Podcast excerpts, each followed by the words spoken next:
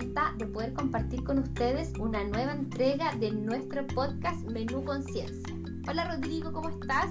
¿Estás por allí? Muy bien, Natalia, sí, estoy acá en mi casa, mi casita, y aquí esperando ansioso el momento de encontrarnos nuevamente y poder compartir más temas de alimentación saludable e innovación. Muy bien, Rodrigo. Este capítulo te cuento que va a estar muy entretenido porque vamos a conversar sobre un tema del que se habla poco y no tiene muy buena prensa, que es el grupo de las grasas y los aceites. Así es, Nati, porque si hay algo que asociamos a aumentar de peso, pero más importante, entre comillas, nos hace mal para nuestra salud, cierre comillas, es el hecho de comer grasas. Eh, y ahí te cuento, Nati, que hice una pequeña, una micro investigación para saber cómo era la clasificación de las grasas. Y me encontré de que habían grasas saturadas, existían las grasas insaturadas, así como las refinadas y las hidrogenadas. ¿Qué tal? Oye, perfecto, me encanta que eh, te preocupes eh, como de investigar antes de nuestro podcast, los encuentro muy, muy buenos. Como tú bien dices, hay muchos tipos de grasa y en el capítulo de hoy precisamente vamos a hacer un repaso sobre todos esos contenidos con el objetivo de poder desmitificar un poco el hecho de que todas las grasas son malas, ¿ya? Que eh, este grupo, Rodrigo, nos aporta nutrientes que son muy necesarios para nuestro organismo y que sin ellas no podríamos vivir. Perfecto. Sí, porque aparte en esta mm, microinvestigación que te conté que estaba realizando sobre las grasas, aprendí que son fundamentales porque constituye la principal reserva de energía de nuestro cuerpo y por lo mismo, durante mucho tiempo, durante la evolución de la especie humana, consumirlas nos permitió adaptarnos a la disponibilidad de alimentos en muchos periodos de nuestra historia. Muy bien, Rodrigo. Ahora que ya tenemos súper claro con nuestros amigos que hiciste la tarea, te cuento a ti y a quienes nos escuchan que este grupo de alimentos ocupa el espacio más pequeño dentro del plato alimentario, que es el plato que hemos estado revisando en todos nuestros capítulos. Recordarán que en nuestro primer podcast les mencionamos cómo estaban distribuidos los grupos de alimentos y que el tamaño que ocupaban nos daba información sobre eh, la proporción que deben ocupar estos alimentos en nuestra eh, dieta habitual. Es así como el grupo de las grasas y los aceites eh, forman parte de los alimentos que debemos incluir todos los días, pero con cuidado para que nosotros podamos hacer una buena selección de estos alimentos, este capítulo lo vamos a dedicar a poder entender mejor el grupo de las grasas y los aceites en general, ¿ya? Bien. Estos alimentos en su estructura están formados por lípidos, ¿ya? Que son estructuras que se conforman a partir de la unión de átomos de carbono, hidrógeno, oxígeno y en algunos casos tienen azufre, nitrógeno y fósforo.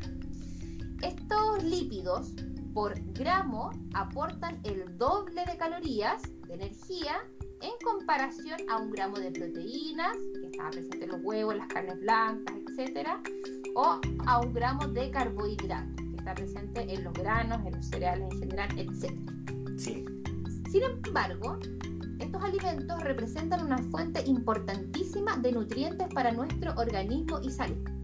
Tenemos entonces dentro de este grupo los ácidos grasos esenciales, llamados así porque el organismo no tiene la capacidad de producirlos por sí mismos y deben ser incluidos en nuestro organismo a partir de la alimentación. Tal cual ocurría, Rodrigo, ¿te acuerdas con los aminoácidos esenciales que vimos en el capítulo anterior con respecto a las proteínas? Acá pasa lo mismo. Los ácidos grasos esenciales deben ser incluidos por la alimentación. Perfecto. Bien, para ordenarnos con la información, entonces, eh, y a propósito de esta eh, investigación pequeña que realicé para este podcast, eh, a ver si podemos un poco ordenar aquellos conceptos que son clave para compartir a nuestros auditores, Nati. Perfecto. Cuéntame tú entonces un poco qué averiguaste en esta investigación previa que hiciste al capítulo. ya. Cuenta. Te paso a detallar entonces. Mira, eh, lo que pude obtener es que aproximadamente el 95% de las grasas y aceites comestibles está conformado por unas estructuras llamadas, atención, triglicéridos. Eh, eh, estas estructuras, a su vez, están formadas por un grupo llamado glicerol, unido a tres ácidos grasos, que pueden ser esenciales o no. Esta estructura, los triglicéridos, que ahí tú después vas a, a detallar con mayor precisión, a medida que avanzan por nuestro tracto digestivo, y acá los auditores y las auditoras se pueden imaginar cómo va avanzando la estructura del triglicérido, va siendo digerida por distintas enzimas. Atención. En la boca, lipasa lingual. En el estómago tenemos las lipasas gástricas. Y en el intestino, ojo, lipasas pancreáticas donde ya sabemos que la mayoría de los nutrientes llegan a un tamaño que les permite ser absorbidos en la pared intestinal. Es así como se separa la estructura mayor y llegamos a los ácidos grasos. ¿Cómo está Nati? Oye, súper, te pasaste. Súper, ¿viste? sí, a mí me quedó súper claro, súper, súper claro. Me encantó imaginarlo además aparte que siempre estás encima, yo me las imagino como unas tijeras que van cortando estos enlaces y van quedando estructuras más chiquititas. Me hizo remontar ahí a mis clases de ciencias naturales y no, estuvo entrete, así que súper bien.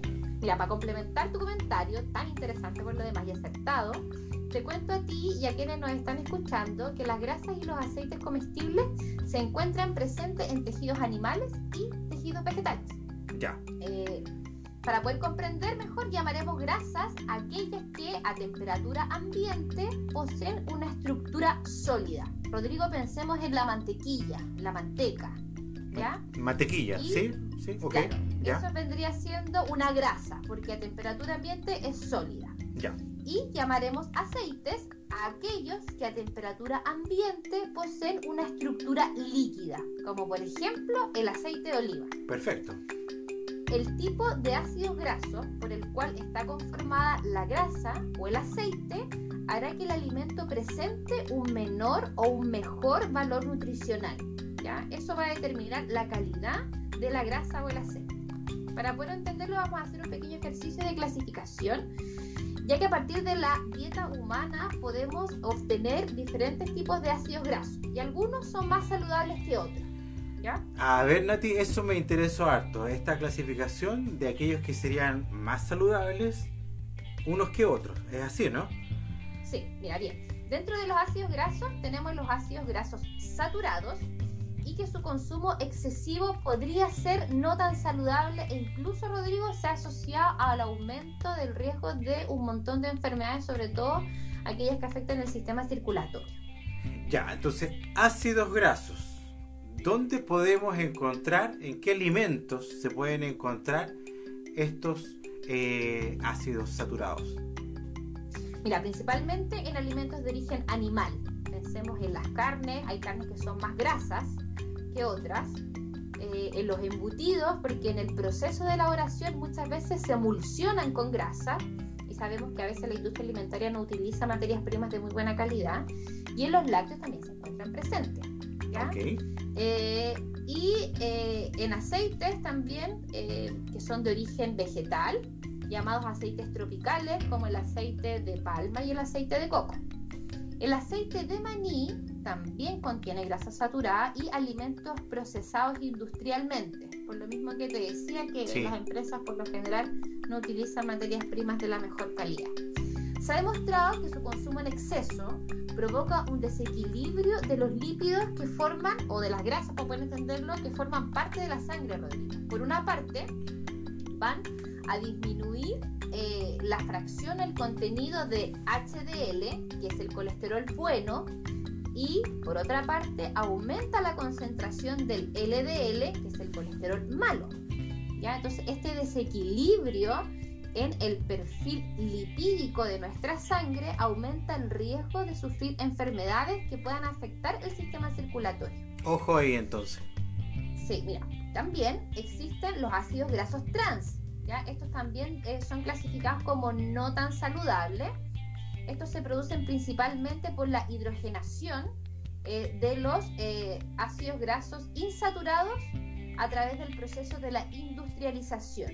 Y este proceso de hidrogenación se hace con la finalidad principalmente de aportar textura y sabor a los productos. ¿ya? Mm. Por ejemplo, la margarina es un aceite vegetal que es hidrogenado para que finalmente tenga esa textura y ese sabor. ¿ya? Ya.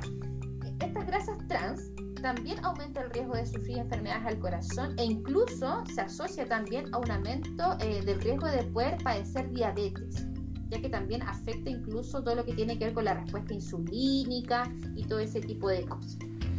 Entonces tenemos el temido y maligno eh, colesterol malo y las grasas trans, pero que tiene su contraparte en el HDL, como decías tú, o colesterol bueno. Ahora bien, para desmitificar un poco a las grasas, hablemos entonces a las que llamamos saludables. Y acá tenemos dos tipos, los ácidos grasos insaturados, eh, saludables, y dentro de ese grupo encontramos los ácidos grasos monoinsaturados y los ácidos grasos poliinsaturados. Cuéntanos Natalia, ¿de qué se tratan estos ácidos grasos saludables? Sí, todo el rato, yo feliz te cuento. Eh, quiero hacer un paréntesis aquí. Por Eh, favor, sí. El tema de que sea monoinsaturado o poliinsaturado tiene que ver con la cantidad de dobles enlaces que presentan eh, los átomos entre sí. Ya no vamos a, a detallar tanto, pero esa en el fondo es la gran diferencia. Un monoinsaturado presenta un doble enlace y los poliinsaturados pueden presentar dos o más dobles enlaces dentro de su estructura.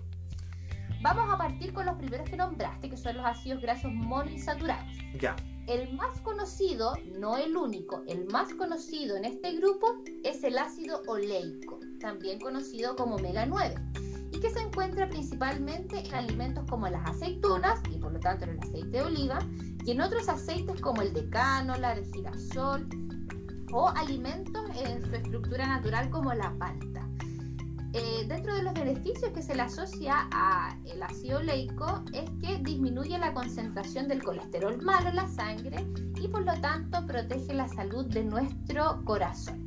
Excelentes. Después tenemos los ácidos grasos que son poliinsaturados, que tienen muchos dobles, el dos o más dobles enlaces en su estructura y que además estos poliinsaturados son esenciales. Recordemos lo mismo que los aminoácidos esenciales deben ser incluidos a partir de la alimentación.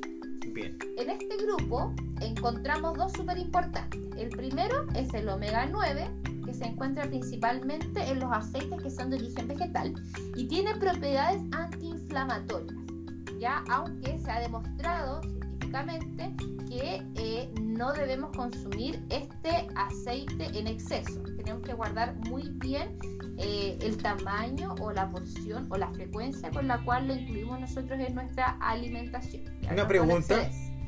Una pregunta. Estos hablamos de los omega 9, ¿no?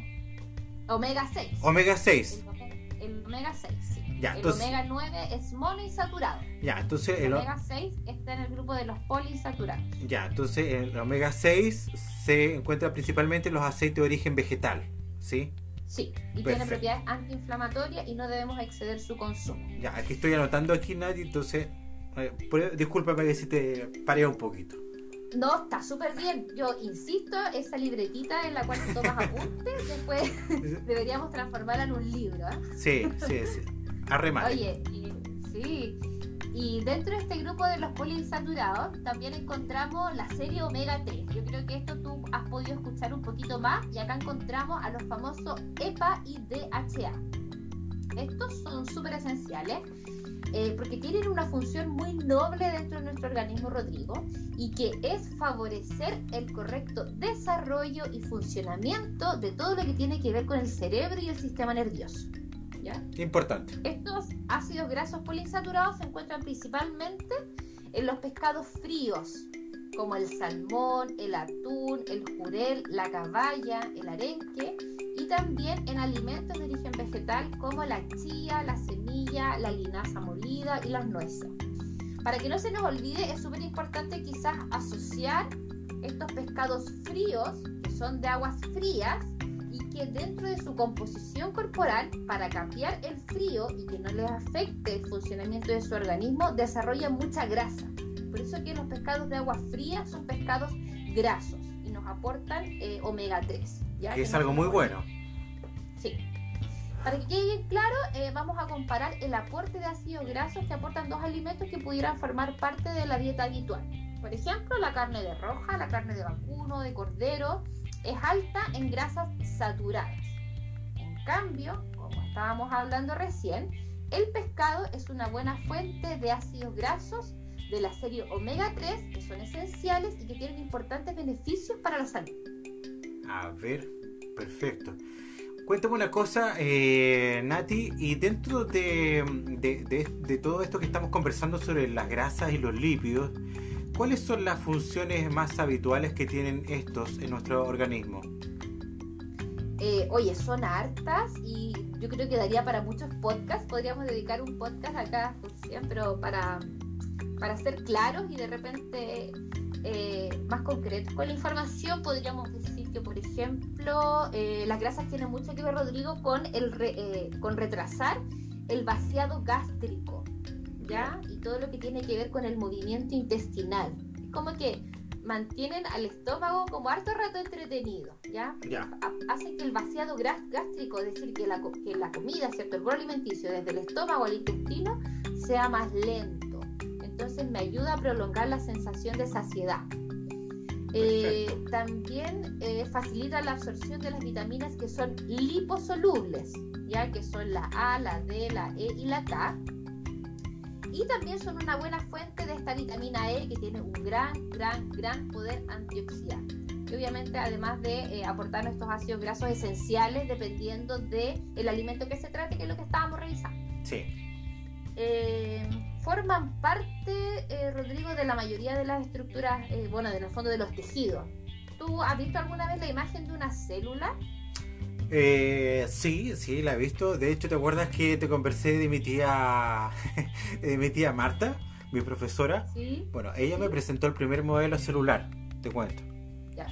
Bueno, tú, tú recordarás entonces que la membrana de las células está formada por una bicapa de fosfolípidos.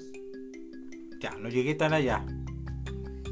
Sí, están formados por una bicapa de fosfolípidos que son estructuras que se forman a partir de ácidos grasos. Perfecto. imagínate, nosotros estamos formados por millones y millones de células y las células se van, eh, bueno, van muriendo, se van recambiando, se van dividiendo, van haciendo un montón de procesos en donde necesitamos ir generando nuevas estructuras.